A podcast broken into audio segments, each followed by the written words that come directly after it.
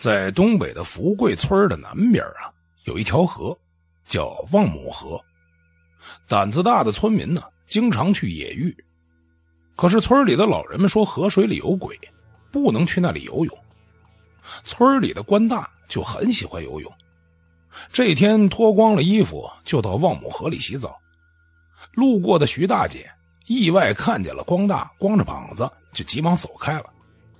这官大呀，像是捡到了便宜，笑着说：“哎呦，徐大姐呀，又不是外人，下来一起洗啊。”徐大姐一边走一边骂：“去，老不正经的！哎呦，不好意思了，哎，别走啊！”关大甚至游到了岸边，故意露出了屁股。这时，一个十五六岁的小女孩眯缝着小眼睛，也不避讳一丝不挂的关大，发呆的问：“你看到我娘没有？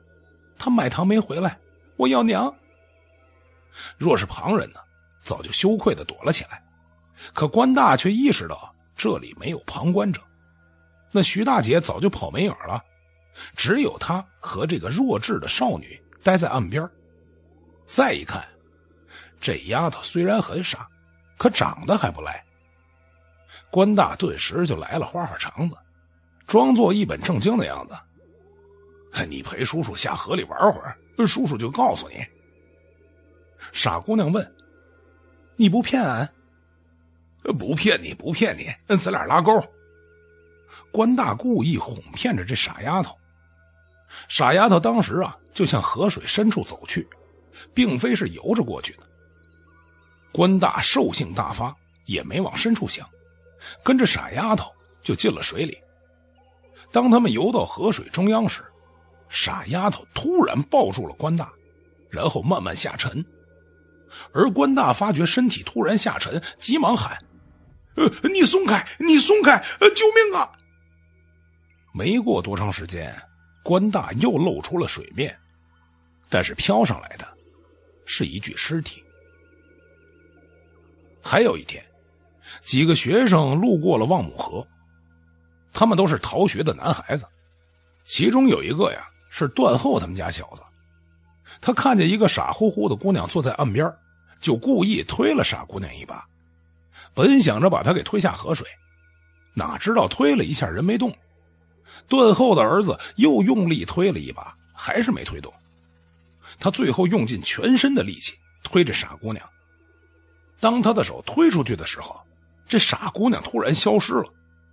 段后的儿子一把推空不要紧，自己竟也栽进了河里。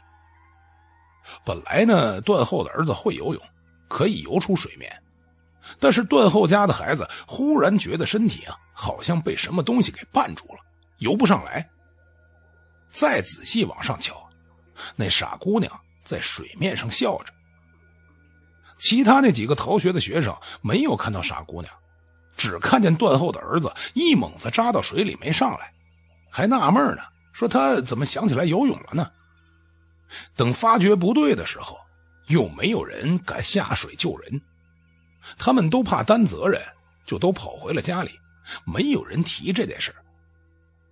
因为这两个人被淹死，所以没人再去那儿野浴，但是有人呢，仍去那儿捞鱼。这一天，村里的狼二带着渔网和靴子去望母河里捞鱼。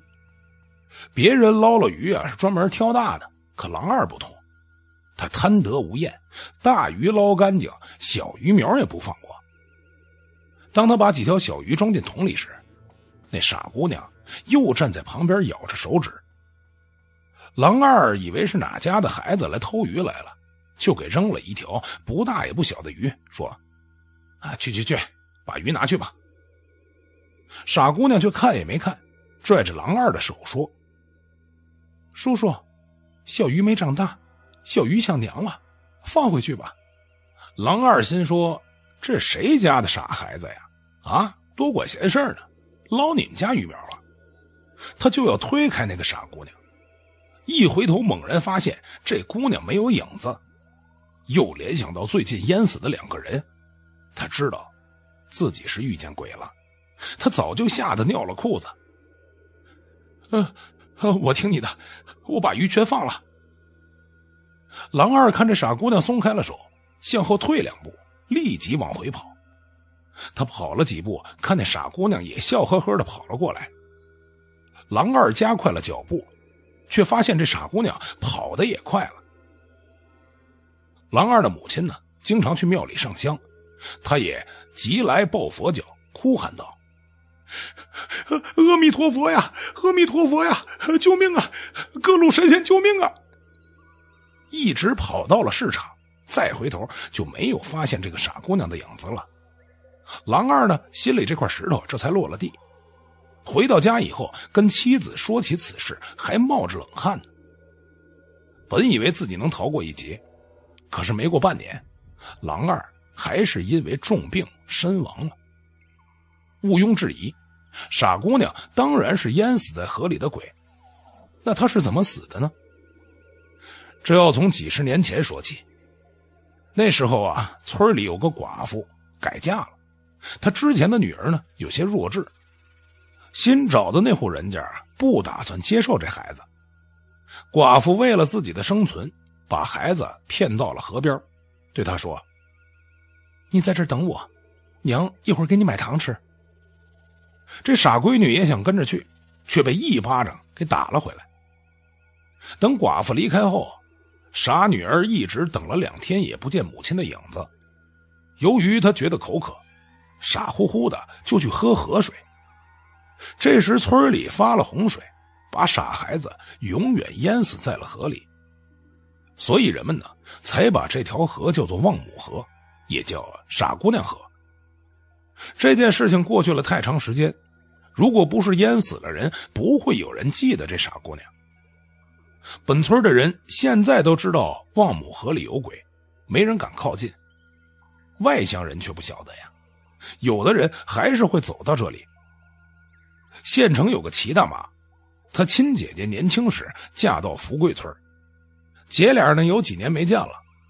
齐大妈最近总想着自己年纪大了，呃，姐俩再不见面，说不定哪天一闭眼就再也看不到了。齐大妈就坐客车来到了福贵村，她下车以后拎着个包袱路过望母河，一个傻姑娘拦住了她的去路。傻乎乎的说：“你看到我娘没有？她在哪儿？你告诉我。”齐大妈一愣，缓过神来说：“哎呀，我都不认识你，怎么知道你娘在哪儿啊？”傻姑娘却还是傻笑：“呃，不，你告诉我，我娘在哪儿？我娘在哪儿？”齐大妈着急赶路，就去推那傻姑娘，傻姑娘却死死的抱住她不放。齐大妈觉得都喘不过气来了，她举起巴掌就打这傻姑娘。这巴掌刚举起还没落下，突然又停住了。齐大妈说：“哎，算了，你也怪可怜的。哎呀，奶奶这儿有面包啊，给你两块，然后带你进村里找你娘。”傻姑娘拿了一块面包塞进嘴里，喝了口河水，又把下一块也咽了下去。伸出手来，还想要面包。齐大妈看到这傻姑娘这狼狈的模样，想起还在自己小的时候啊，自己吃过的苦，她没有责怪她，把带来的面包都拿了出来，又把水杯也放在了地上。傻姑娘把水喝完了，面包也吃完了，然后竟跳进了水里。齐大妈开始是吃惊。后来听姐姐说起这事儿啊，才知道遇见了鬼。大家很庆幸齐大妈的善举，如果她打了那一巴掌，恐怕也早已淹死在望母河了。